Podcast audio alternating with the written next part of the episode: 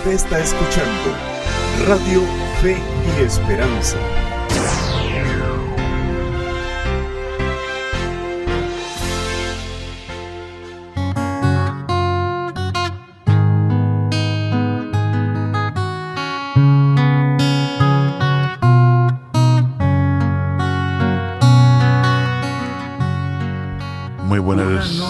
Días, hermosa familia. Muy buenos días tengan cada uno de ustedes.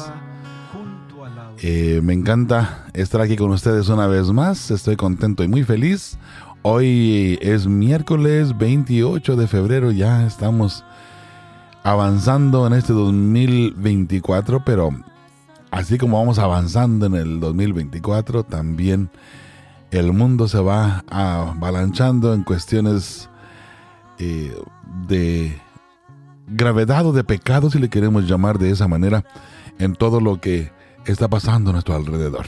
No es ninguna eh, novedad eh, hablar de la maldad que está pasando hoy por hoy y también pensar en todo lo que viene muy muy pronto para la iglesia, para el pueblo de Dios. Espero que esta mañana me acompañe y cualquier pregunta que usted pueda tener podamos indagar juntos y aprender juntos. Bienvenidos a cada uno de ustedes, hermosa familia. Voy a orar para dar inicio a este programa, ¿sí? Oremos. Padre amado, gracias te damos porque eres bueno con nosotros y porque también sabemos que para siempre es tu misericordia. Padre amado, de nuevo, gracias porque nos das la oportunidad de un día más de vida y también, Señor, porque entre todo el pecado, entre todo lo que pasa a nuestro alrededor, tú nos cuidas constantemente. Y porque estás al pendiente también de nuestros seres amados, de nuestros hijos, nuestra familia, nuestros hogares. Señor, gracias por responder a las peticiones que han llegado ante ti por medio de este ministerio Fe y Esperanza. Gracias, Padre amado, por las personas que elaboramos dentro del ministerio Fe y Esperanza. Gracias, Padre amado, también por las personas que colaboran con su ofrenda de amor para este ministerio de fe y esperanza, para que podamos seguir funcionando y trabajando y llevando las buenas nuevas de salvación a todo el mundo. Bendice de una manera muy especial a cada uno de ellos y de ellas, y el Señor responde, responde al deseo de sus corazones, mientras que la respuesta alabe y glorifique tu nombre. Gracias, Padre amado. En tus manos ponemos este programa. Ayúdanos, pues, Señor, a poder discernir en forma personal lo que me has puesto en mi corazón de lo que vamos a hablar hoy y a las personas que puedan tener también un corazón receptivo. En el nombre de tu Hijo amado Cristo Jesús, lo pedimos y agradecemos. Amén y amén. Bienvenidos hermosa familia. Vamos adelante. Hay dos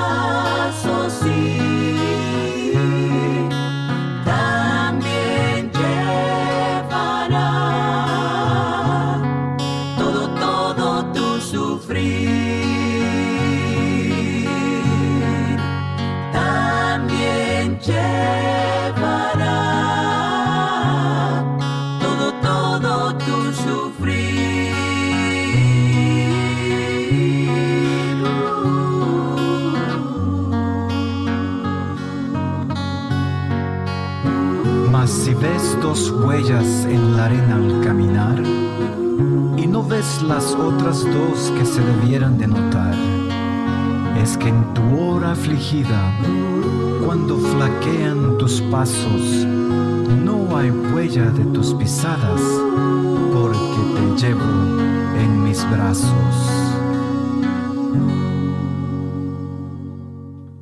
Hermoso saber que Jesús está al control y que no importa eh, los problemas que aparentemente están pasando en nuestra vida, lo que estemos viviendo, Dios está al control y Dios tiene todo al control.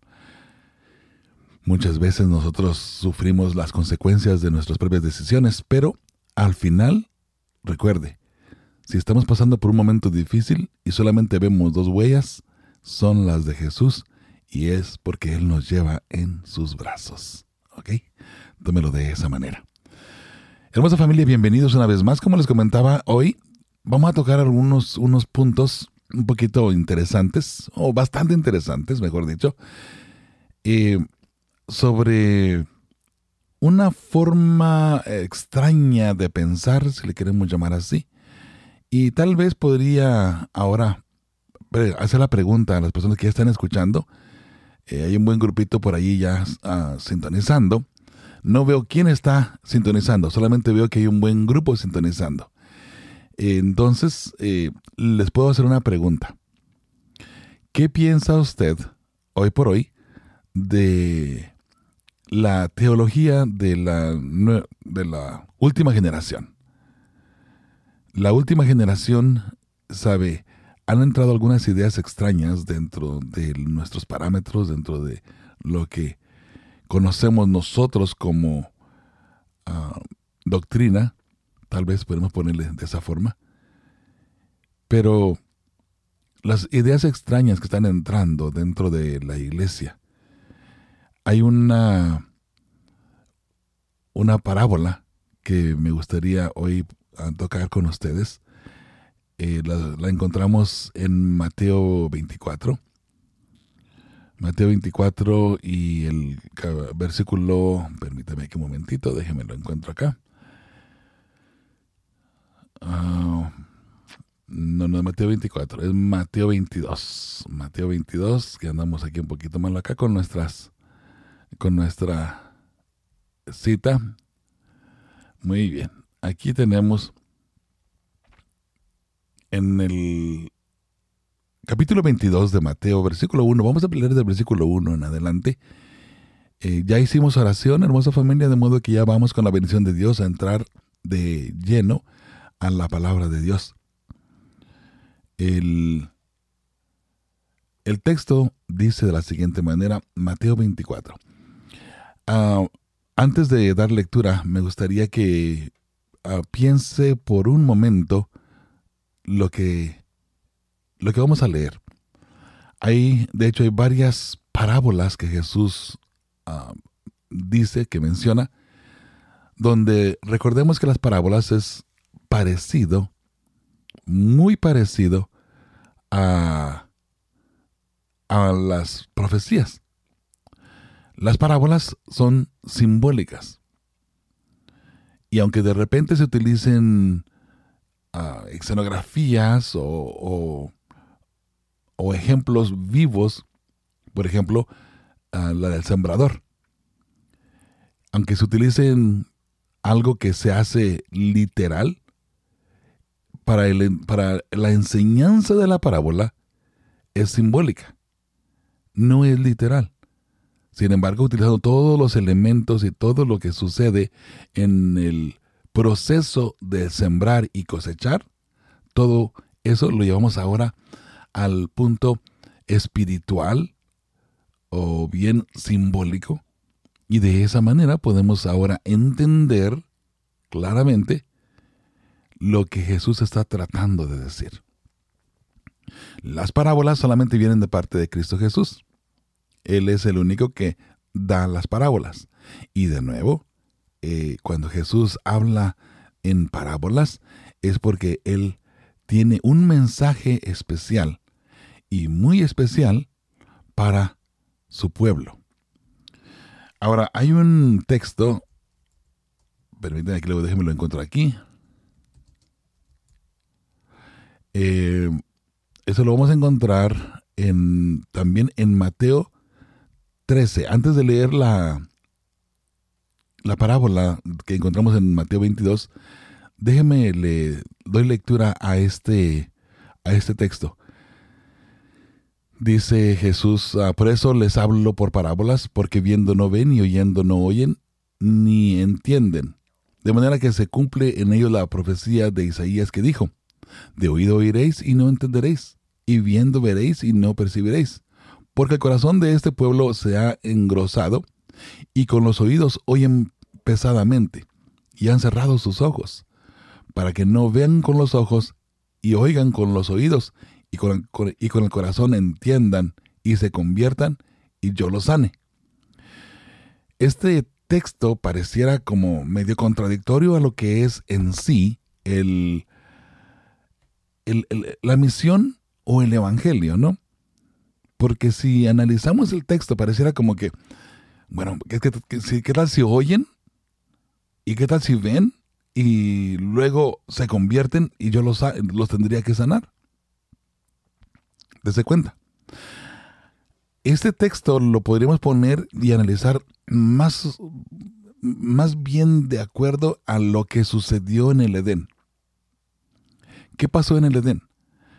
Adán y Eva se les dio el jardín del Edén para que ellos pudieran labrar el jardín y dentro del jardín del Edén, allí estaba el árbol de la vida y también el árbol de la ciencia del bien y el mal. Cuando Adán y Eva desobedecieron la voz de Dios, Dios los sacó del huerto del Edén con el fin con el fin de que no extendieran su mano y siguieran comiendo del árbol de la vida. ¿Por qué? Porque el hombre ya había cometido pecado. Porque el hombre ya estaba ahora lleno de ese virus que poco a poco iba, a ir comiendo su cuerpo y su alma y su espíritu. Entonces, Dios no fue la intención de Él en ningún momento que el hombre viviera eternamente en pecado. ¿Se imagina usted y yo vivir eternamente con dolores de cabeza, con dolores de cuerpo, con dolores de la cintura? Bueno, donde estaba la cintura en un momento dado, ¿no? ¿Se imagina vivir eternamente con dolores de espalda? Dolores de las rodillas que de repente, ay Dios mío, ¿no? Eh, dice por ahí, ¿no? Llega el, tiempo donde eh, se pone nublado o llega el frío y las riumas y todo esto en las rodillas, ¿no? Duelen bastante. Bueno, imagínese vivir eternamente con el sufrimiento. Eso no es lo que quiere Dios. Entonces, esta parábola va más o menos en paralelo con esto, con este, o, con este pensamiento de parte de Dios. Otra vez dice Jesús, ¿no? Y, bueno, de hecho, Él les, les comenta de esa manera y les dice, eh, bueno, para que viendo no vean y oyendo no, no oigan y se conviertan. Ahora, voy a leer el contexto de este, de este texto también para que lo tengamos claro, eh, porque de repente con un, solo, un solo texto se puede hacer parte como un, pretexto, ¿no? Eh, en Mateo 13, versículo 10 dice, entonces acercándose a los discípulos dijeron, ¿por qué les hablas por parábolas? Él respondiendo les dijo, porque a vosotros os es dado saber los misterios del reino. ¿Sí? Mire, mire, aquí tenemos una clave bien importante de parte de Cristo Jesús en lo que a las parábolas se refiere. Él les dijo, porque a vosotros os es dado saber los misterios del reino de los cielos, mas a ellos no les es dado. Los misterios del reino de los cielos, ¿cuáles son los misterios? ¿Qué misterios hay? Bueno, de hecho, hay varios textos que hablan sobre el misterio de Dios. Hay un misterio, hay un misterio, un misterio, un misterio. El misterio es algo que no conocemos, pero que a la vez quisiéramos conocer. Cuando dicen, no, bueno, mira, ay, te iba a contar algo, pero no, no, no, mejor no te cuento porque, sabes, es algo privado. Algo que no, eh, ahí levanta la curiosidad, ¿no? Y a los que les gustan los chismes, eh, no, no, no, pues ahora me tienes que contar, no, no, pues que ya, me empezaste a decir, ahora me tienes que decir, ¿cierto? En este caso pareciera algo parecido. Nosotros, como seres humanos, dice, eh, a nosotros se nos ha dado conocer los misterios del reino de los cielos. El misterio también lo encontramos en las profecías, donde está el misterio de Dios. ¿Recuerda el rollo con los siete sellos? Tiene un misterio, ese rollo. Nadie lo puede leer, nadie lo puede ver, menos poder tocarlo. Ese rollo está en las manos, en la mano derecha del Padre. Pero, dice Juan, él lloraba mucho porque no se encontraba nadie, ni en el cielo, ni en la tierra, ni en ningún lado, digno de poder abrir y leer el misterio de ese libro. ¿Cuál es ese misterio? Dice Jesús, a ustedes se les ha dado entender, saber los misterios del reino de los cielos. Ese misterio es el plan de salvación y la salvación ha llegado a tu corazón y por eso, dice Jesús, ustedes conocen la salvación. Ustedes me conocen a mí porque me buscan de todo corazón. Buscad a Jehová mientras puede ser hallado todo aquel que temprano busca a Jehová, le encuentra. Es importante. Entonces, si usted busca a Jehová de todo corazón, Jehová se revelará en su mente, en su corazón, y usted comprenderá claramente. Recuerda que hemos hablado anteriormente donde la voz de Dios está por medio de rugir de un león. ¿Ok? La voz de Dios es un rugir de un león. La voz de Dios también es a través de truenos. La persona que está conectada con Cristo Jesús va a escuchar un mensaje claro, muy claro.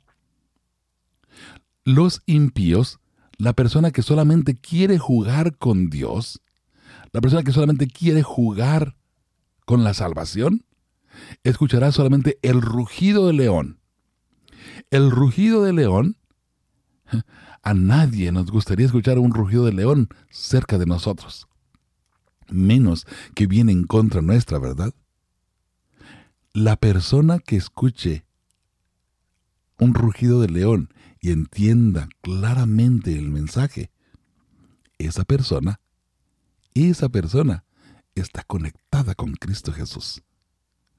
La persona que escuche los truenos y entienda el mensaje, y recuerden, los truenos está la voz de Dios, y entienda el mensaje, entonces, entonces está conectada con Cristo Jesús. Los impíos solamente escuchan un rugido de león y solamente escuchan truenos, ruidos solamente. muy interesante, ¿sabe? Muy interesante. Porque hoy por hoy, usted y yo sabemos claramente, bella familia, que si estamos conectados con Cristo Jesús, a nosotros se nos ha revelado el misterio del reino de los cielos. El reino de los cielos es no solamente reinar literalmente o físicamente en los cielos, sino tener la salvación de nuestra parte. La salvación de nuestra parte viene por parte de Cristo Jesús. Sigo leyendo aquí. Y voy a, voy a empezar de nuevo desde el versículo 10 para tener el contexto y, vamos avanzando entre más y más. Entonces, acercándose a los discípulos, le dijeron, ¿por qué les hablas en parábolas? Él respondiendo les dijo, porque vosotros os es dado saber los misterios del reino de los cielos, mas a ellos no les es dado. Fíjese, ahora lo que dice el versículo 12, porque a cualquiera que tiene se le dará y tendrá más, pero el que no tiene, aún lo que tiene le será quitado. ¿Qué significa este texto? Aquel que busca a Jehová lo va a encontrar. Jehová estará de su parte. Pero aquel que se aparta de Jehová, Jehová se apartará de él. Jehová le abandonará. Y en un momento dado, tristemente, esa persona impía será destruida. Entonces Jesús sigue diciendo, por eso les hablo por parábolas, porque viendo no ven y oyendo no oyen, ni entienden. Eso es un punto muy importante para nosotros, bella familia. ¿Usted entiende las parábolas de Cristo Jesús? ¿Entiende lo que Jesús está tratando de decir, el mensaje de Jesús a través de sus parábolas? Es lo mismo que las profecías, ¿sabe? Es exactamente lo mismo. Si no entendemos las profecías, si no entendemos las parábolas, hermosa familia, estamos solamente escuchando un rugido de un león o solamente truenos de pronto. Es importante familia que nos consagremos al Señor y vivamos diariamente la bondad de Jesús. Por eso les hablan por parábolas, dice Jesús, porque viendo no vean y oyendo no oyan, ni entiendan. Y ahí sigue diciendo de manera que se cumple en ellos la profecía de Isaías que dijo, de oído oiréis y no entenderéis, y viendo veréis y no percibiréis. Interesante. ¿Sabe, bella familia? ¿Cuántas veces tomamos la Biblia, leemos, ah, no, pues no entendí ni papa. No sé qué quiere decir aquí esto. Bueno, si es verdad que las profecías o las parábolas son difíciles de entender en la mayoría de los casos, porque no todos es difícil, ni en las profecías ni en, ni en las parábolas, especialmente en las parábolas que Jesús mismo da la interpretación, por ejemplo la del sembrador. El sembrador es el, el Hijo, el Padre, Dios, ¿verdad? Y el que va eliminando las, las, semillas, eh, son las circunstancias de las personas que no quieren entender o que toman la palabra de Dios y rápido se apaga. En el trigo y la cizaña, el sembrador es el Padre. El, la cizaña viene por parte del enemigo, el que siembra la cizaña es el enemigo, Satanás. Y así vamos eh, entendiendo poco a poco lo que Jesús tiene para nosotros. Pero note lo que dice, para que no vean con los ojos y oigan con sus oídos o con los oídos y con el corazón entiendan y se conviertan y yo los sane. ¿Qué acaso no es parte del el ministerio de Cristo Jesús salvar y convertir y, y sanar a las personas? Bueno, mire lo que sigue diciendo. Pero bienaventurados vuestros ojos porque ven y vuestros oídos porque oyen. Bienaventurados ustedes que han buscado a Jehová. Bienaventurados ustedes que aman a Cristo Jesús y entienden el mensaje de salvación. Porque de cierto os digo que muchos profetas y justos desearon ver lo que veis y no lo vieron, y oír lo que oís y no lo oyeron. Desde Adán y Eva se esperaba con ansias al Mesías. Ahora ellos lo tenían ahí enfrente. Ahí estaba Cristo Jesús. Imagínense la experiencia maravillosa de estas personas que tuvieron la oportunidad de hablar con Jesús cara a cara, de tocarlo, de abrazarlo, de sentir su presencia, de sentir la gloria de Dios a un lado de ellos. Y sin embargo así, muchos no escucharon la voz de Él. Para entender un poquito la parte de la voz que ya lo hemos hecho anteriormente, podemos ir a Juan 12, 27, si no mal recuerdo. Sí, 27 dice, recuerde, esto es hablando Jesús y hablando en cuestiones de lo que son los truenos. Dice Jesús en Juan 12, 27, ahora está turbada mi alma. Jesús estaba a punto de entrar en su calvario. ¿Sí? Ahora está turbada mi alma. ¿Y qué diré? Padre, sálvame de esta hora. Son dos preguntas. ¿Y qué diré? La segunda pregunta, Padre, sálvame de esta hora. Entonces él dice, mas para esto he llegado a esta hora. Entonces en el versículo 28 dice, Padre, glorifica tu nombre. Eso es lo que Jesús le dice al Padre. Padre, glorifica tu nombre. Entonces vino una voz del cielo, y la voz del cielo dice así, lo he glorificado y lo glorificaré otra vez. Ahora, ¿qué fue lo que dijo la voz? Lo he glorificado y lo glorificaré otra vez. Dice el versículo 29, y la multitud que estaba allí y había oído la voz, decía que había sido un trueno. Otros decían, un ángel le ha hablado. Porque escucharon la voz y escucharon el mensaje. Algunos escucharon el mensaje que dijo, lo he glorificado y lo glorificaré otra vez. Sin entender claramente, pero entendiendo el mensaje, pero sin entender de quién venía o quién era que estaba hablando, dice, un ángel le ha hablado. Bueno, era la voz de Dios. Porque Jesús le habla al Padre y le dice, glorifica tu nombre. Entonces el Padre le contesta, lo he glorificado y lo glorificaré otra vez. Con, en otras palabras, con lo que tú estás pasando y con lo que vas a pasar, mi nombre será glorificado en ti. La multitud escucharon un trueno solamente, trueno solamente, escucharon, ruido. Pero otros, los que estaban ahí de todo corazón y que verdaderamente amaban, que amaban a Cristo Jesús y que estaban allí convencidos y convertidos en su corazón, escucharon la voz y la voz dijo claramente, lo he glorificado y lo glorificaré otra vez. Ahora sigue Jesús hablando. El 30 dice, respondió Jesús y dijo, no ha venido esta voz por causa mía, sino por causa de vosotros. Ahora es el juicio de este mundo. Ahora el príncipe de este mundo será echado fuera. En otras palabras, esta voz ha venido para glorificar el nombre de Jehová, porque ahora el Hijo del Hombre, ahora Cristo Jesús, yo, dice él, voy a luchar la última batalla contra Satanás para derrotarlo. Esa fue la última batalla. De allí en adelante Jesús pasa al Calvario, donde Él muere y de esa manera derrota a Satanás y también derrota la muerte. La muerte eterna es lo que Jesús derrotó. Y ahí usted y yo tenemos la fuerza y esa hermosísima voluntad de seguir adelante. Eso es el pueblo de Dios, hermosa familia. Qué lindo, ¿cierto? Dice, sigue diciendo Jesús aquí, y yo, si fuera levantado de la tierra, a todos atraeré a mí mismo. Y decía esto dando a entender de qué muerte iba a morir. Ahí tenemos ya la explicación de lo que Jesús está tratando de decir, ¿cierto?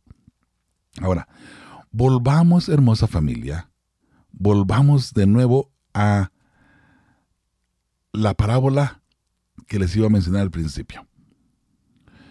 Entre las parábolas encontramos algo muy interesante. Voy a, leer la parábola. De hecho, a ver, a ver, a ver, permíteme un momentito. Eh, bueno, Mateo 22, dijimos, el versículo, bueno, desde el 1 vamos a leer hacia adelante. Voy a leer la parábola, ¿ok?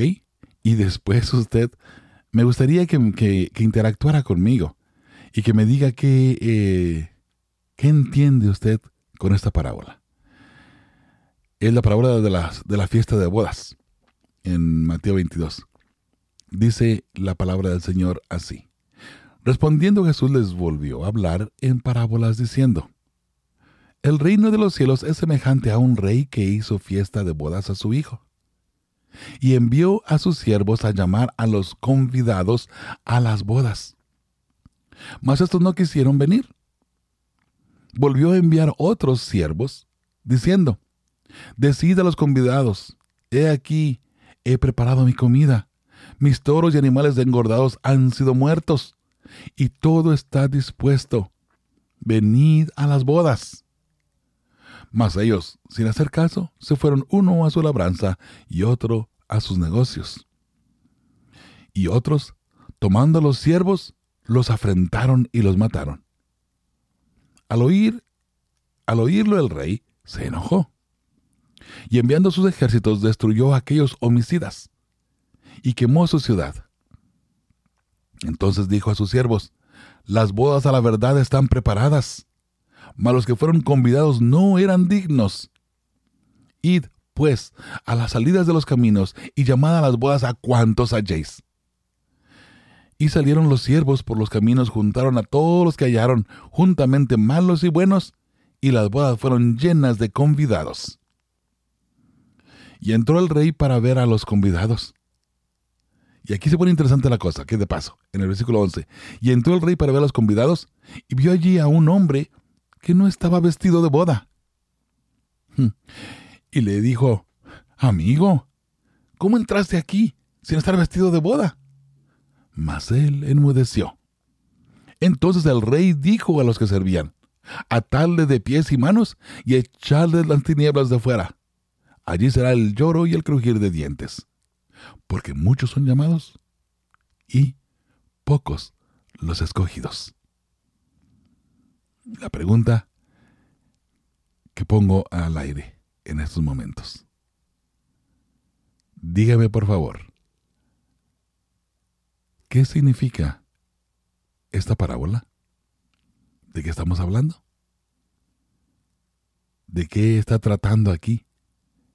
¿Cuál es el tema principal? Y recuerde, esta boda está llevando en el cielo.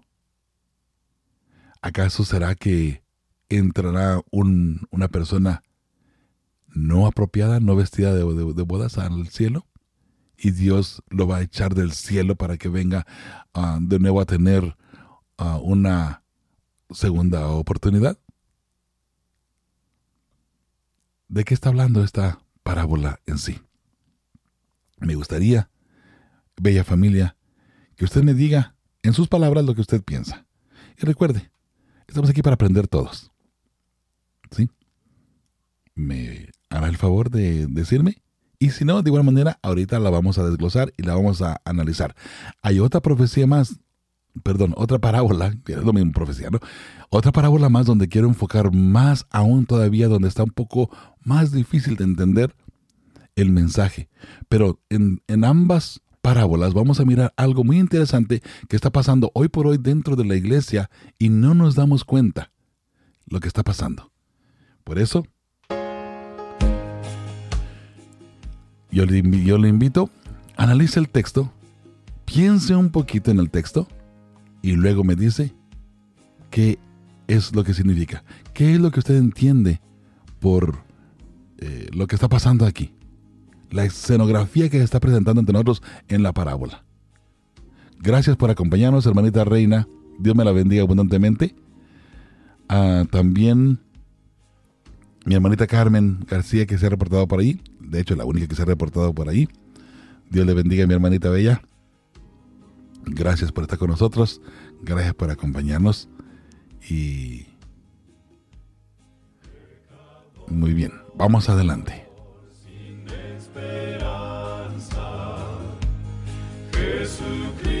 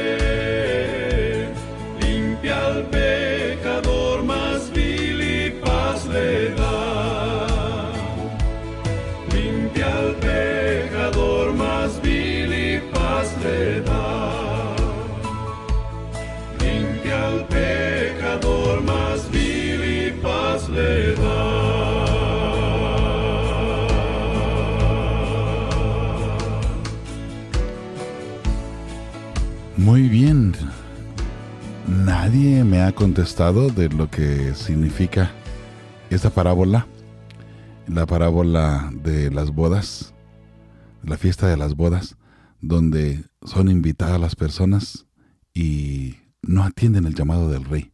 Familia, la parábola de las bodas, vamos a desglosarla bien rapidito para entrar a la otra parábola que es donde quiero dedicar un poquito más de tiempo. Y déjenme les digo el, mensaje que hay detrás de todo esto, donde yo quiero que indaguemos un poquito más, ¿sí? Mire, el hecho de que Jesús dice, eh, el, reino de los cielos es semejante. No, no, mi hermanita, no. Eh, ah, mi hermanita Sucia también, Dios me la bendiga abundantemente por ahí. Dice, el reino de los cielos es semejante a un rey que hizo fiesta de bodas a su hijo. ¿Ok? El reino de los cielos, el, el rey que está en los cielos es Dios. La fiesta de bodas es su hijo. Recuerden que Jesús es el novio. ¿Ok? La novia es la iglesia. Ok. Ahí encontraríamos en Mateo 25 las diez vírgenes, ¿recuerda? Entonces, aunque son las diez vírgenes, pero igual está hablando de la, de la novia, está hablando de la esposa del Cordero en este caso. Ahora, Dios hace una boda y envía a sus mensajeros a llamar a los convidados. Mas ellos no quisieron venir. O sea, en otras palabras, no aceptaron el llamado de venir a la salvación. ¿A quienes invitó Jehová? Esto fue al pueblo de Israel, al pueblo hebreo. Se les da la oportunidad de llevar el mensaje. ¿Sí? Ahora, ¿qué sucede con todo esto? Él envía mensajeros. Los convidados no hacen caso. No quieren ir. Vuelve a enviar otro siervo, vuelve a hacer otro llamado. Decía los convidados, aquí he preparado mi comida mis toros y animales engordados han, sido muertos y todo está dispuesto, venid a las bodas. O sea, está rogando Dios a que el pueblo judío entre en la salvación. En ese caso, hermosa familia, vamos mirando cómo el pueblo judío ha rechazado a Cristo Jesús ha rechazado la salvación, rechazó al Hijo. Pero mire, no solamente pasó eso, fíjese lo que pasa. Mas ellos sin hacer esto se fueron, uno a su labranza y otro a sus negocios. Y tomando, y otros tomando a los siervos, los afrentaron y los mataron. Hablando otros, hablando de ellos mismos, pero vamos a ponerle, eh, algunos nada más no hicieron caso, otros que fueron los líderes, los líderes del pueblo hebreo, del pueblo judío, tomando a los siervos, los afrentaron y los mataron. ¿Quiénes son los siervos? Hmm. ¿Sabe? En Apocalipsis 19:10, ahí se habla, mis siervos, los profetas. Los siervos, los profetas. Esos son los siervos. Dios envía el mensaje a través de los profetas, pero ellos rechazan el mensaje. Otros toman a los siervos y los, los afrentan y los matan. Jesús dijo en un momento dado, oh Jerusalén, que matas, que persigues y matas a los profetas. Y Jesús lloró por Jerusalén. Interesante, muy interesante. Esta gente mata a los mensajeros, mata a los verdaderos profetas. Ahora cuando el rey se da cuenta, recuerde que el rey es el padre, se enoja envía a sus ejércitos destruyendo a aquellos homicidas y quemó su ciudad. Aquí los ejércitos de Jehová es lo que Dios permite que suceda. Estamos hablando de la destrucción de Jerusalén del año 70, que fue devastadora. Aquí el ejército de Jehová en este caso podría ser, le podemos poner el imperio romano que viene a destruir a Jerusalén. Ahora note lo que pasa aquí. Entonces dijo a sus siervos, las bodas a la verdad están preparadas. O sea, está todo listo para las bodas del Cordero. Mas los que fueron convidados no eran dignos. ¿Por qué no eran dignos? No porque Dios haya puesto esto en sus corazones, sino por decisión propia. Las personas decidieron no aceptar a Cristo Jesús a pesar de tantos milagros que Jesús hizo frente a ellos, a pesar de mostrarles que Él era el Mesías, que Él era el enviado del Hijo de Dios, a pesar de todo esto, ¿sabe? Rechazaron a Cristo Jesús. Ahora el rey manda a sus siervos. Id pues a las salidas de los caminos y llamad a las bodas a cuanto halléis. ¿Qué significa esta parte? El Evangelio que había sido en un momento dado dado al pueblo hebreo, al pueblo judío para que lo proclamara a todo el mundo, como no fueron dignos y rechazaron al Mesías, rechazaron el mensaje, el Evangelio eterno, ahora Dios dice, vayan a todo el mundo, inviten a todo mundo que se encuentre. Y de esa forma, ahora el Evangelio se va a los gentiles. Ahí va cumpliéndose la profecía de las 70 semanas. Todo está conectado, ¿se da cuenta? Profecías, parábolas, mensajes, detallitos aquí, detallitos allá. Qué importante es conocer un poquito aquí, un poquito allá, como dice el profeta Isaías. Y saliendo los siervos por los caminos juntaron a todos los que hallaron, fíjese, juntamente malos y buenos. Y las bodas fueron llenas de convidados. Ahora sí, había mucha gente digna de, de salvación, digna de entrar al cielo y ser salvo. Entre esta gente también había judíos. Recuerde, la nación judía fue rechazada como nación, mas no de forma individual. Eso, por favor, familia, que quede muy claro, ¿sí? Juntaron juntamente malos y buenos, y las bodas fueron llenas de convidados. Entonces, ¿al cielo entran malos y buenos? Por supuesto que no, y eso lo vamos a mirar a continuación.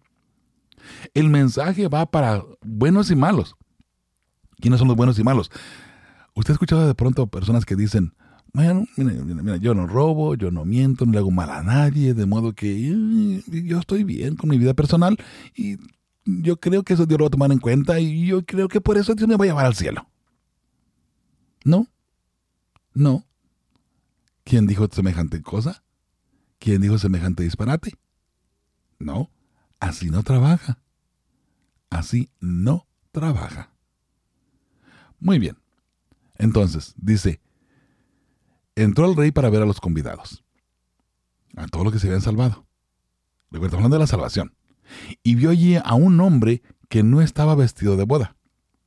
La pregunta es, ¿por qué estaba este hombre en el cielo? Recuerde que esto es una parábola. Es una parábola que está llevándose a cabo las bodas del Cordero en el cielo. Lo ve allí que no está vestido de boda.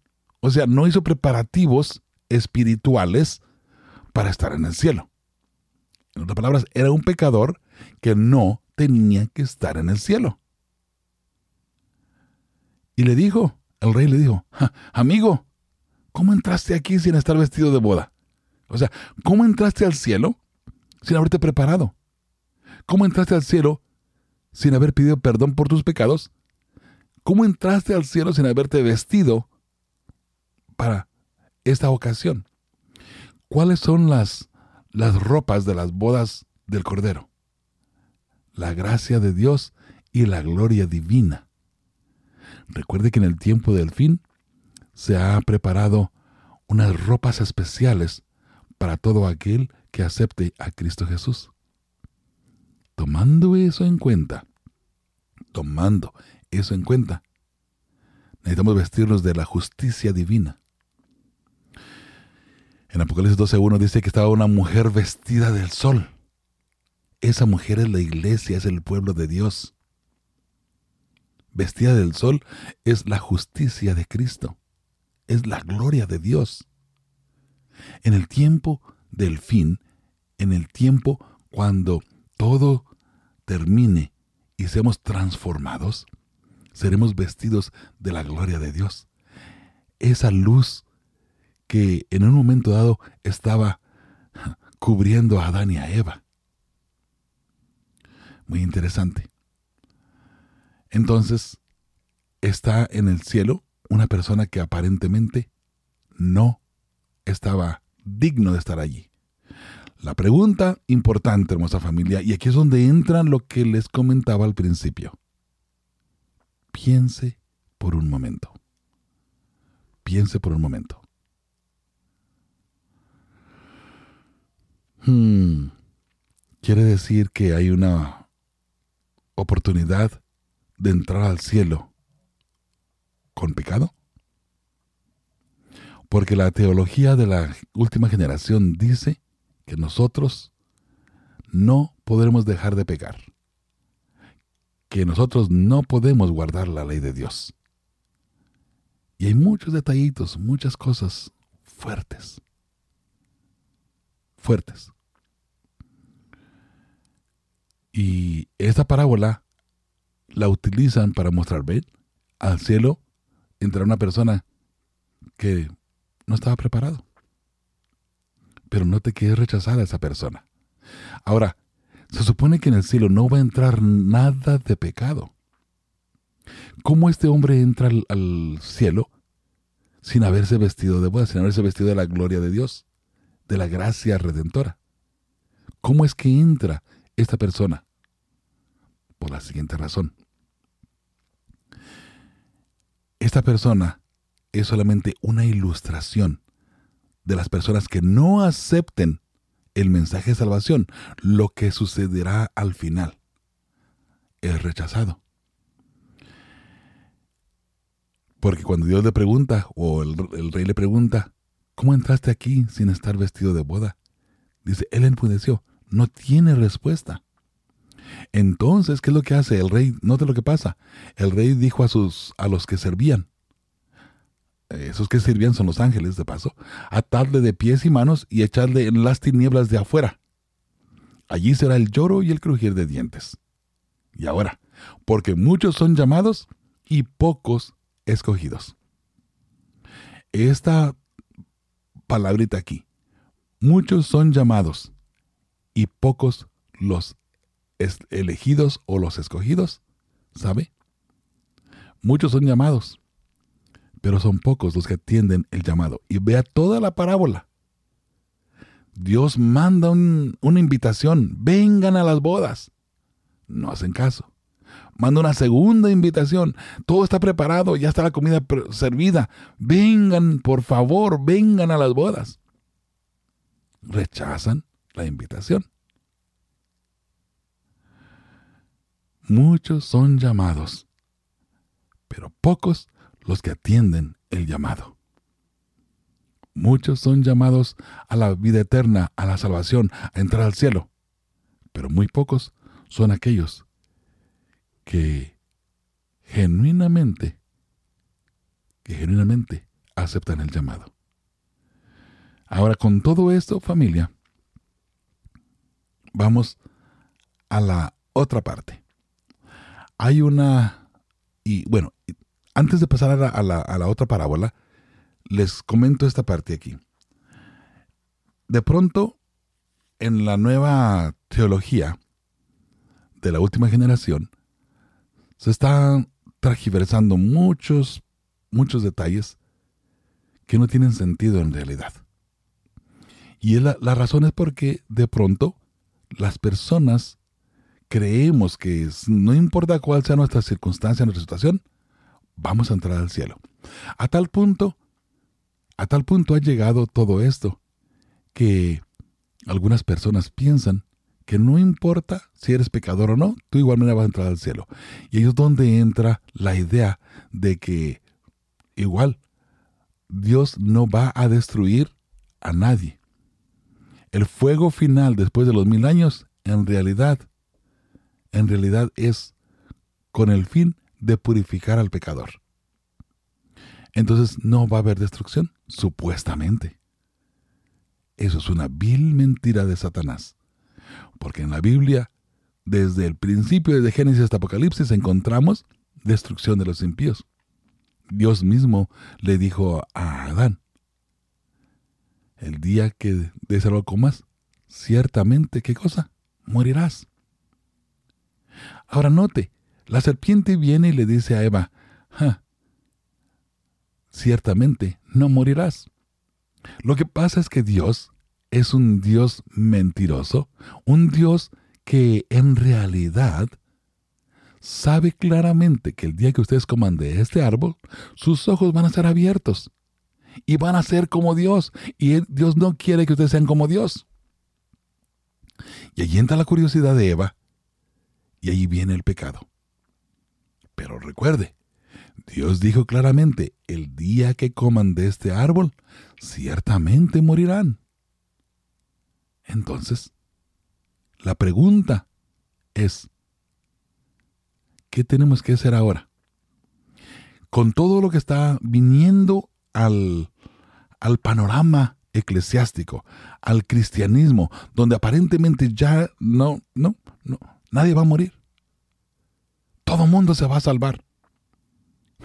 Entonces, ¿para qué hacer el esfuerzo de portarse uno bien? ¿Para qué hacer el esfuerzo uno de guardar los mandamientos? Y de abstenerse, llamémosle de cierta forma, ¿no? De cierta forma, de la fiesta aquí en el mundo, de disfrutar y darle vuelo, ahora sí como decían allá en el rancho, darle vuelo a la hilacha. Disfrutar a lo máximo en lo que este mundo perverso ofrece. ¿Para qué tanta abstenencia? Si vamos a ser salvos todos. Entiende el concepto, ¿cierto? No tiene sentido, fíjese. No tiene sentido. Ni siquiera algunos puntos que trae, pero sabe, lo más triste de todo es que se expone de una forma como con autoridad y muchas personas lo están creyendo. Eso es lo peor del caso. En esta parábola de esta persona que entra a las bodas sin estar preparado, sin estar vestido para las bodas, la pregunta es, ¿dónde se hace el juicio? El juicio se hace en el cielo cuando de repente Dios ve que todos están entrando. A ver, este sí puede entrar, este no puede entrar, este sí puede entrar, este no puede entrar. No, no, no, familia. De ninguna manera. De ninguna manera. El juicio se hace aquí en la tierra. Cuando Jesús venga en gloria y majestad, Jesús viene ya por su pueblo que ha sido sellado. Esos 144 mil que han vivido la última batalla, la última persecución, que han vivido la última gran angustia, desde que cerró el tiempo de gracia hasta que Jesús viene. Jesús viene en gloria y majestad para resucitar a todo aquel que no negó su nombre, todo aquel que le aceptó y que le fue fiel por, ese, por esa persona viene Cristo Jesús. Y ellos son los que entran al cielo. No entra un pecador al cielo. Eso es ilógico. El pecado no puede estar en el cielo. Pero gente utiliza este tipo de parábolas para decir, ven que se puede, ven que se puede, ven que se puede. Y vamos a, ir a mirar otra de paso. Otra más. Donde aparentemente no hay ningún problema.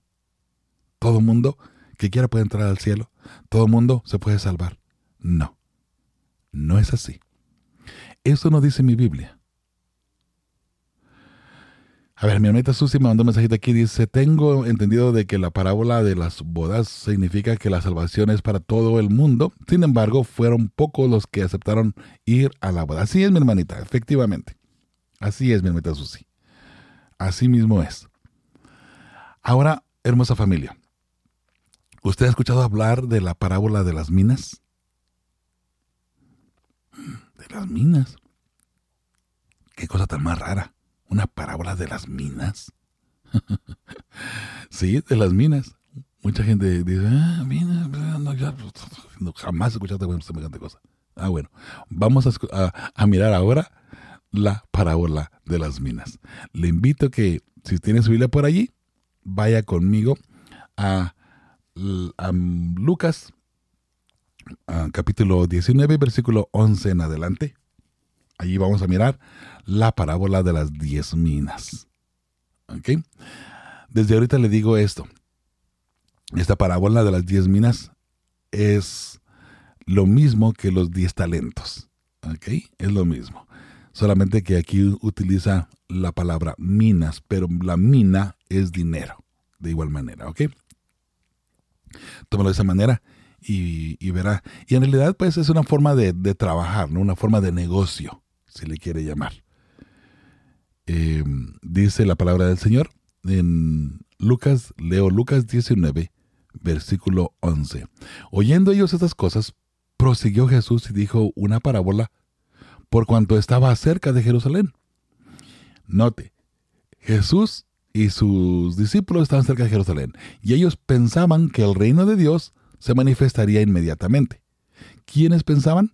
Sus discípulos. Los apóstoles pensaban, oh, ahora se va a levantar Jesús y va a ser rey. Porque recuerde que la ideología del pueblo judío, que iba a venir el Mesías, pero el Mesías iba a venir con lanzas, caballos y guerra para eh, rescatarlos del yugo romano. Roma era la, el imperio que los tenía en jaque, por así decirlo. Pero llega Cristo Jesús Y en lugar de venir a pelear, viene a mostrar amor, hasta por los romanos si le quiere llamar. Jesús dice en el versículo 12, dijo pues, hablando Jesús, un hombre noble, un hombre noble, ¿ok? Se fue a un país lejano para recibir un reino y volver. Ese hombre noble es Cristo Jesús. El país lejano es el cielo. Dice, para recibir un reino y volver. Jesús va al cielo donde Él recibe el reino. Para eso tenemos que analizar ahora a Daniel 12.1, donde dice, y se levantará Miguel.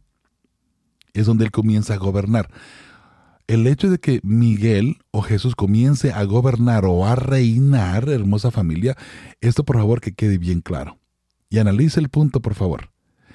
El hecho de que Jesús empiece a reinar no es geográficamente el punto principal. Jesús comienza a reinar a su pueblo, en su pueblo. Porque recuerde, después de que se cierre el tiempo de gracia, vamos a vivir sin intercesor. Ya Jesús no va a interceder por la humanidad, por el pecador. Ya no. Una vez que se cierre el tiempo de gracia, ahora Jesús vive solamente para defendernos. Termina el tiempo de gracia, ya no hay intercesor. Ahora Jesús está con nosotros para defendernos. Ahora es nuestro defensor, ya no nuestro intercesor. Entonces, ese hombre noble se va al cielo, ¿ok? Para recibir un reino. En un momento dado, Jesús recibe el reino. ¿Cuándo lo recibe Jesús? Cuando termina el tiempo de gracia. Porque ya él ya no intercede, él sale del lugar santísimo y ahora Jesús empieza a reinar, a reinar sobre su pueblo. Otra vez, no estamos hablando de reinar en el cielo, en, un lugar específico, o en la tierra, en un lugar geográfico específicamente. Porque note, para recibir un reino y después de recibir el reino, volver. El volver es la segunda venida de Cristo Jesús. ¿Ok? De modo que ese hombre noble se va al cielo, recibe el reino en el cielo, comienza a reinar y ahora vuelve. Interesante. Muy interesante, ¿ok? Tomando eso en consideración, hermosa familia, vamos a proseguir. Y llamando a diez siervos suyos, les dio diez minas. Y les dijo, negociad entre tanto que vengo esos, esas diez vidas, esos siervos de Él, son obviamente sus discípulos. Usted es discípulo de Jesús si usted sigue a Jesús. Jesús nos deja a nosotros la responsabilidad como seres humanos, como cristianos, de llevar el Evangelio de salvación a todo el mundo. Él llama a los diez siervos y les da diez minas y les dice, negocien en tanto que vengo. En otras palabras, prediquen el Evangelio. Estoy interpretando la misma vez que estoy leyendo, ¿ok? Ahora, el versículo 14 dice, pero sus conciudadanos le aborrecían. ¿Quiénes eran sus conciudadanos? El pueblo judío, ¿no? Y enviaron tras él una embajada diciendo, no queremos que éste reine sobre nosotros. Más claro no pudo haber estado cuando ellos, el pueblo judío, los sacerdotes pidieron que Jesús fuera crucificado. Más claro no podía estar el mensaje de este texto, el versículo 14 de Lucas 19. Número 15. Aconteció que vuelto él, después de recibir el reino, recuerde que él recibe el reino en el cielo, vuelve después de haber recibido el reino. Dios recibe, o Jesús, mejor dicho, recibe su reino en el cielo. ¿En qué momento Él lo recibe? Cuando termine el tiempo de gracia aquí en la tierra. ¿Ok? Eso manténgalo clarito, por favor. Después de haber ah, recibido el reino, Él vuelve. Ahora, manda llamar entre Él a aquellos siervos a los cuales había dado el, el dinero. Note, a los que había dado el dinero. ¿Cuál dinero? Las minas. Para saber lo que había negociado cada uno. Recuerde, él les dijo, aquí está, negocien. Negocien. Les dejo aquí esto. Jesús nos dejó el Evangelio para usted y yo negociar con las personas y el negocio que estamos tratando es el negocio de la vida eterna. ¿Cuántas personas van a aceptar el mensaje de Jesús y van a venir a ser salvos porque somos buenos siervos del Señor? Vino el primero diciendo, Señor, tu mina ha ganado diez minas. Recuerde, aquel que le dio cinco talentos, ¿qué le dijo al final? Aquí me diste cinco talentos, aquí te entrego diez. Negocié y con lo que tú me dejaste, ahora tengo cinco más. Así es que aquí tienes diez minas. Interesante. Él le dijo, está bien, buen siervo, por cuanto en lo poco has sido fiel, tendrás autoridad sobre diez ciudades. Vas a gobernar. Has proclamado el mensaje, has guardado la fe, has guardado mis mandamientos, en otras palabras, estoy parafraseando en lo que encierra el mensaje de salvación. Dice, vas a tener autoridad sobre 10 ciudades. Recuerda que todo eso es, para, eso, es una parábola, esto, esto es simbolismo, ¿ok? Vino otro diciendo, Señor, tu mina ha producido cinco minas. Oh, ok. Y también a este dijo, tú también sé sobre cinco ciudades.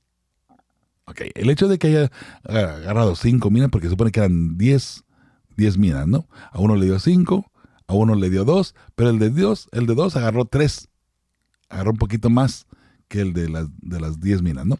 ¿Y por qué? Porque ahorita vamos a mirar precisamente, recuerde que habían cinco minas. A, a uno, bueno, diez. A uno le da cinco, a uno le da eh, tantos y aquí vamos, vamos mirando cómo se van multiplicando las minas de esta manera y cuando Jesús viene, aquí está la respuesta. Lo que tú dejaste más el fruto del Evangelio, el fruto de lo que tú nos enviaste a hacer. Ahora, tú también sé sobre cinco ciudades. Vino otro diciendo, Señor, aquí está tu mina, el de un talento, recuerda, la cual he tenido guardada en un pañuelo. O sea, el dinero que Jesús le dio está guardado en un pañuelo. Porque tuve miedo de ti, por cuanto eres hombre severo, que tomas lo que no pusiste y sigas lo que no sembraste. Mire, este mensaje aquí del, versículo 21 tiene una trascendencia más, más allá de lo que de pronto como seres humanos podemos imaginarnos. Note lo que dice, porque tuve miedo de ti por cuanto eres hombre severo, que tomas lo que no pusiste y ciegas lo que no sembraste. ¿Por qué? Hay un mensaje que ángeles quisieran dar ¿Cuál mensaje? El mensaje de salvación. El mensaje que Jesús nos ama, que Jesús murió por nosotros y que su sangre redentora hoy nos puede dar vida eterna.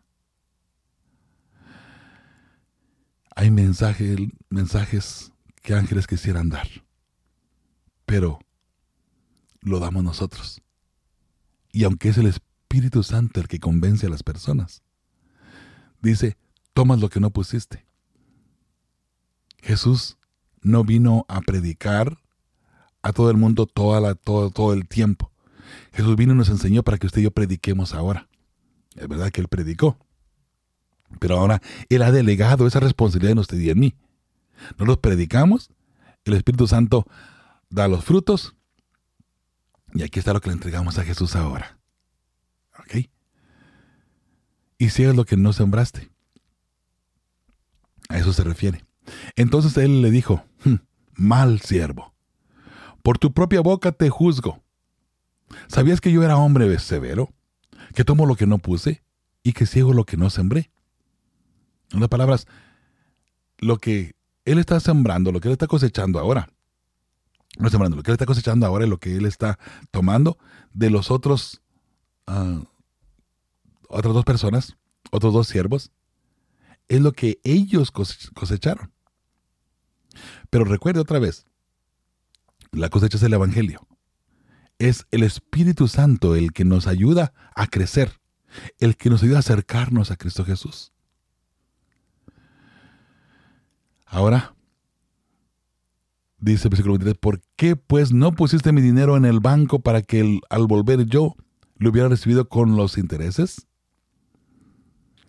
Ahora, note lo que dice el 24. Y dijo a los que estaban presentes, quitadle la mina y dadle al que tiene las diez minas.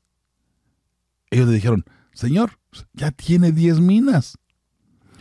Algo bien importante aquí, porque Jesús no dijo, dénsela al que tiene cinco minas, para que tenga un poquito más, ¿no? Ya que uno tiene diez, ya, tiene mucho ese, ya tiene, ya tiene mucho. Dénselo al que tiene cinco, ¿no? Para que tenga un poquito más. No, hermanos, el pago es de acuerdo a lo que nosotros estamos haciendo en nuestra vida. Nuestro crecimiento espiritual va de acuerdo a lo que nosotros tenemos, pero Jesús es el que, el que da el fruto. Dice, pues yo os digo que a todo el que tiene se le dará, mas al que no tiene, aún lo que tiene se le quitará.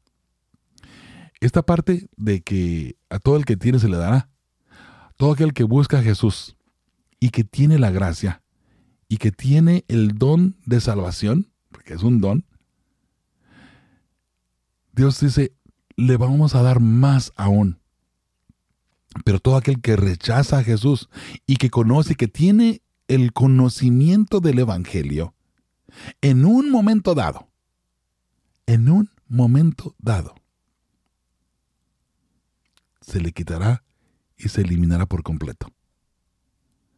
Lo poquito bueno que fuimos de repente, recuerda lo que mencionamos al principio, hay gente que dice, mm, yo soy una persona buena, yo no mato, no robo, no miento, no le hago daño a nadie, ayudo a las personas que tienen necesidad de pronto, con, con dinero, con esfuerzo, con lo que sea. Sin duda alguna, Dios va a tomarlos en consideración y voy a ir al cielo. Ese no es el plan de salvación.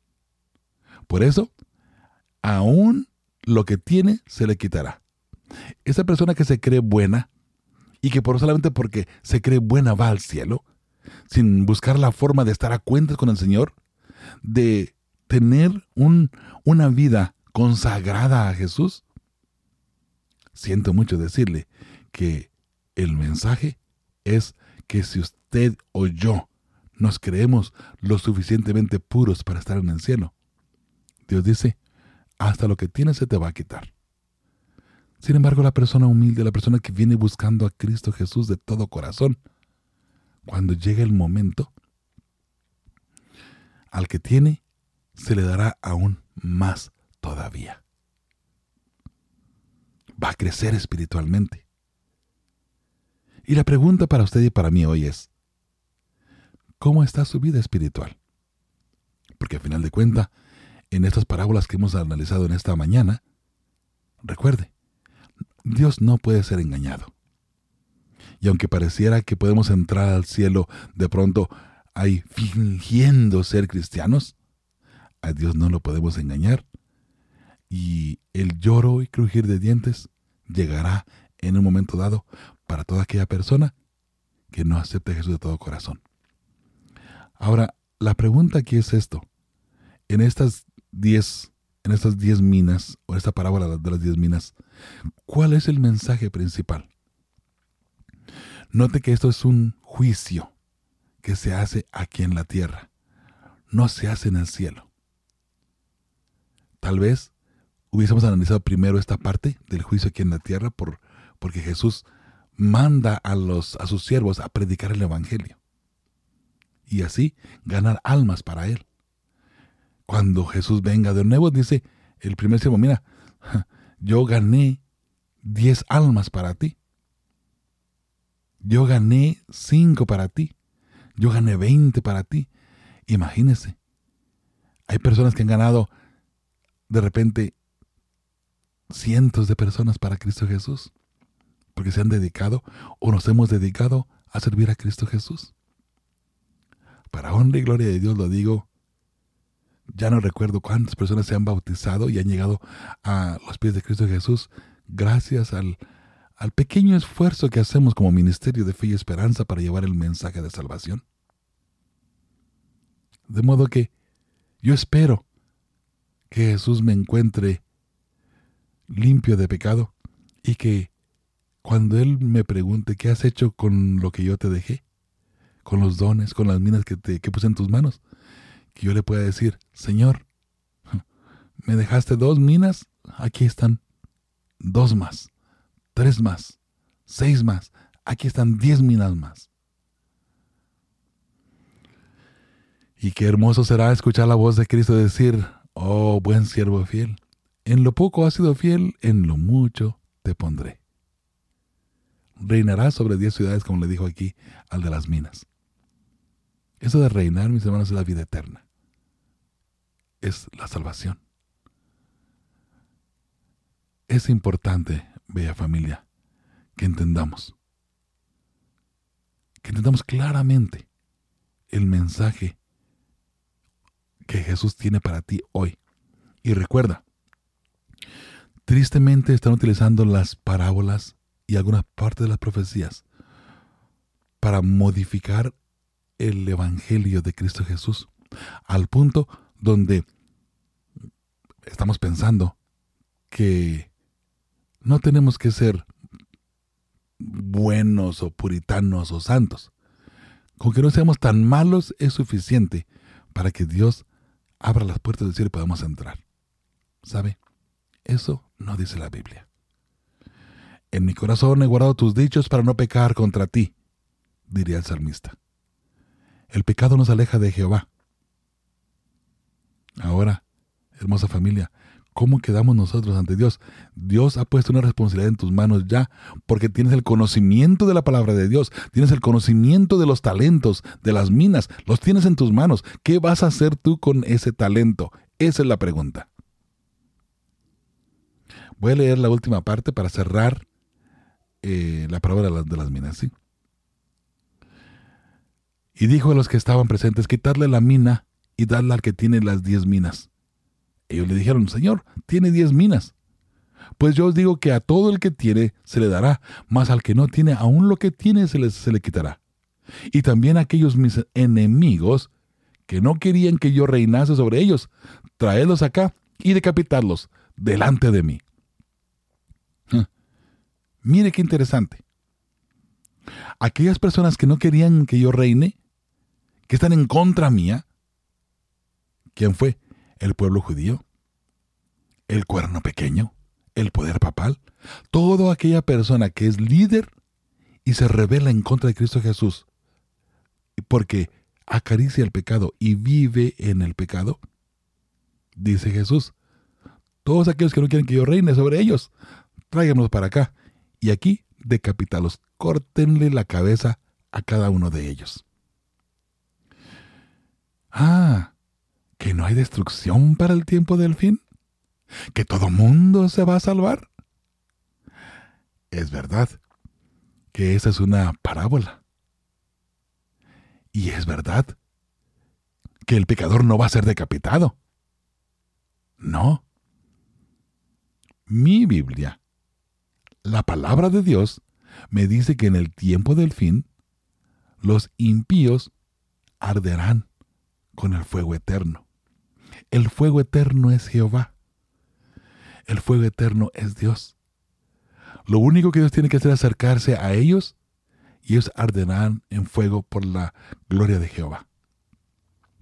Y no solamente los impíos, seres humanos, sino que también Satanás y sus ángeles que él logró engañar en el cielo arderán hasta consumirse por completo. Eso pasará aquí en la tierra. Ese mismo fuego consumidor será un fuego purificador. Y ahí es donde viene la confusión. Porque la, la, la Biblia sí menciona el fuego purificador. Bueno, el fuego va a purificar la tierra no va a purificar a los impíos. El fuego no va a purificar a Satanás. El fuego va a purificar la tierra para que otra vez Dios vuelva a hacer la misma creación que hizo aproximadamente seis mil años atrás. Seis mil años literales. Todavía no llegamos, ¿no? Pero casi, casi. Falta como unos 200 y algo de años para llegar a los, a, los seis mil años, por cierto. Entonces, hermosa familia, no sé, dígame usted si el tema quedó claro. Me gustaría que usted me haga, me mande un mensajito. Dígame si entendió o lo enredé más. Porque el plan no es enredarlo. El plan es que juntos aprendamos. Y que juntos todos podamos llegar al reino de los cielos. Sí. El interés de fe y esperanza y un servidor es que usted llegue a la patria celestial. Eso es muy importante. Porque tenemos a Cristo Jesús, que es verdad que Él murió. Es verdad. Cristo Jesús murió por ti y por mí. Sin embargo, Él vive hoy. ¿Sabe? El otro día puse un, hermoso canto que se llama La Iglesia Triunfante. De nuevo lo voy a poner hoy para que lo analicemos. Analice la Iglesia Triunfante de este, eh, este hermoso canto, el texto, el mensaje de este canto, analícelo. Y mientras que lo está analizando, contésteme algo y dígame algo. ¿Qué le pareció el tema de hoy? ¿Hay algo más que podríamos agregar? ¿Algo más que tal vez a mí se me pasó? O de pronto, corríjame si dije algo inapropiado, ¿sí? La iglesia triunfante es usted. La iglesia adventista, dentro de nosotros está el remanente del tiempo del fin, la última generación.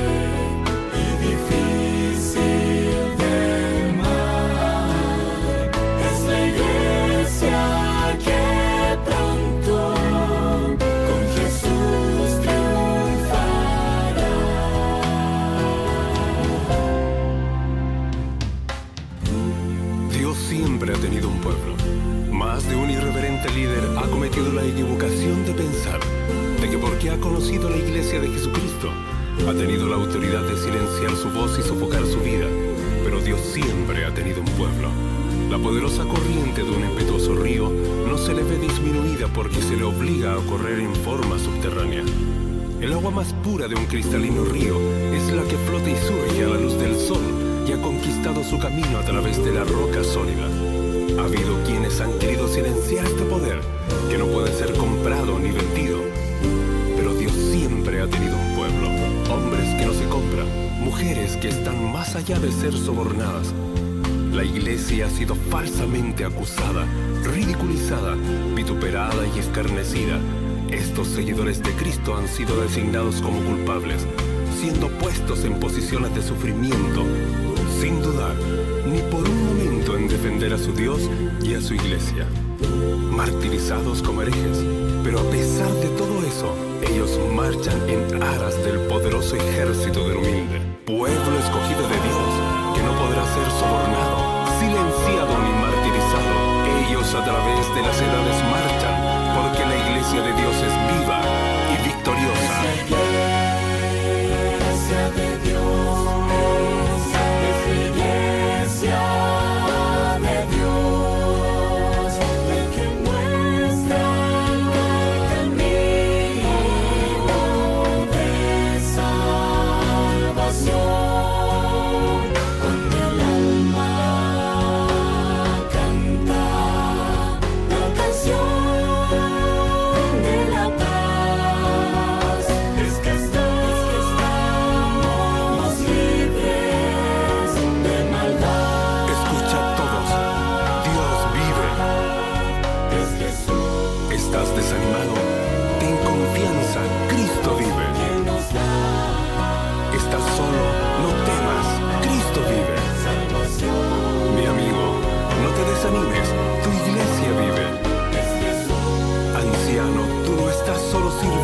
Dios, la iglesia vive. Si eres madre, confía en Jesús, Cristo vive. Estudiante, tú no estás solo y olvidado, la iglesia vive. Si eres padre, hay descanso en el Señor.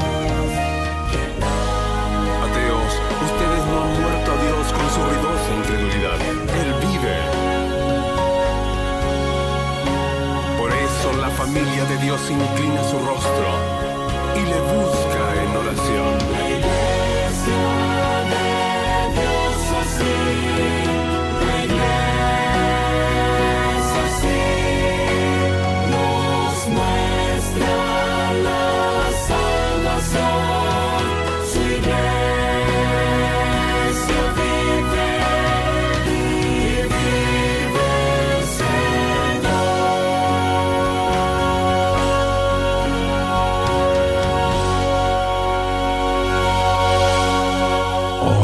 alabado sea el nombre de Jehová. Sin duda alguna Dios tiene a su pueblo listo y preparado para trabajar. Así es, así es, hermosa familia. Dios le bendiga a cada uno de ustedes, bella familia. Dios los abrace con su tierno amor hoy y por la eternidad. Nadie más me dijo nada del tema. Una de dos, o entendieron todo o no entendieron nada. Cualquiera de las dos cosas, bueno, pues que Dios les bendiga abundantemente, hermosa familia.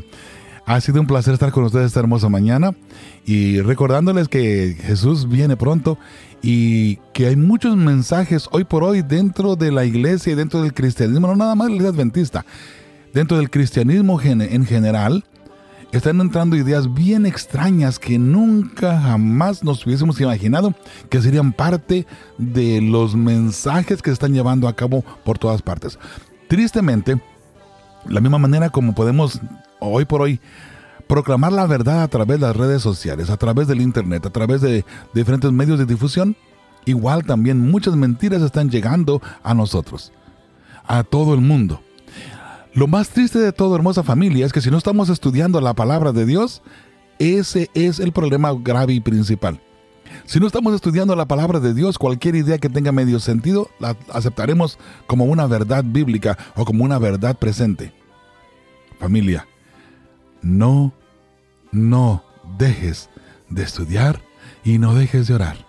Indaga en todo momento, indaga completamente en cada instante, cada momento, todo lo que tú puedas de la palabra del Señor. ¿Sabe? No hay nada más triste que aceptar la enseñanza de alguien más como una verdad presente solamente porque no estamos estudiando o porque nos dio flojera estudiar. No, familia. Esa no es una excusa. Y recuerde, Jesús ha dejado a sus discípulos. Jesús ha dejado ya a usted como discípulo para que usted lleve el mensaje de salvación. El asunto no es solamente estudiar y orar. El asunto es proclamar el mensaje de salvación. Estamos en este mundo de una, solamente por un tiempo pasajero, familia. Necesitamos aprovechar a lo máximo cada instante, cada momento para predicar el Evangelio a todo el mundo. Por eso les agradezco mucho a ustedes que me están escuchando. Agradezco a todos ustedes que son parte de Fe y Esperanza. Todos ustedes que a través de sus donativos nos ayudan a proclamar el mensaje.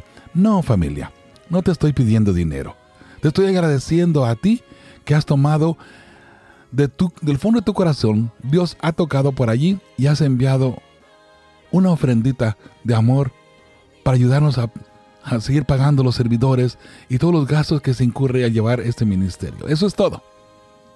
¿Se da cuenta? Nosotros no hacemos campañas de petición de dinero.